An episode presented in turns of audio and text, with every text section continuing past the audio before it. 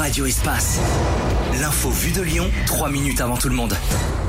Et maintenant l'actu de ce lundi 26 février avec le retour de Florence Lago. Bonjour Florence. Bonjour Yann, bonjour à tous. Une plainte déposée après l'organisation d'un festival néo-nazi en Isère. Elle a été déposée par la mairie de Vézeron-Scurtin. Si le lieu n'avait pas été précisé, le concert avait été annoncé ce week-end entre Lyon et Genève. Cinq préfectures, dont celle du Rhône, avaient pris un arrêté interdisant la tenue de l'événement qui a finalement eu lieu samedi soir dans cette commune de l'Isère.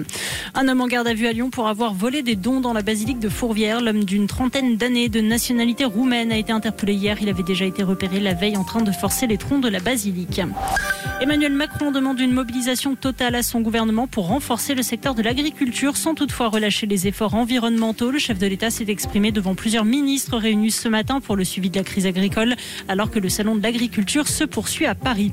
Il est désormais possible de déposer une plainte par visio. Le dispositif était jusqu'à maintenant testé dans la Sarthe et dans les Yvelines. Il est généralisé à compter de ce lundi à l'ensemble du territoire. Concrètement, les victimes peuvent choisir un créneau de rendez-vous et faire leur déposition depuis leur domicile en cas notamment de violence, de vol ou encore La disparition d'une nouvelle figure de la résistance, Josette Molland, résistante arrêtée à Lyon en 1944 avant d'être déportée et décédée à l'âge de 100 ans. Elle avait passé le restant de sa vie à témoigner de la barbarie nazie. Ses obsèques auront lieu mercredi à Nice. En football, l'OL ne sera toujours pas au complet pour la réception de Strasbourg demain en quart de finale de la Coupe de France. Corentin Tolisso sera de nouveau forfait. Alexandre Lacazette débutera la rencontre sur le banc. Et puis en rugby, la billetterie pour le match du 15 de France face à l'Angleterre à Lyon ouvrira demain matin à 10h. La rencontre prévue dans le cadre du tournoi Destination aura lieu le 16 mars.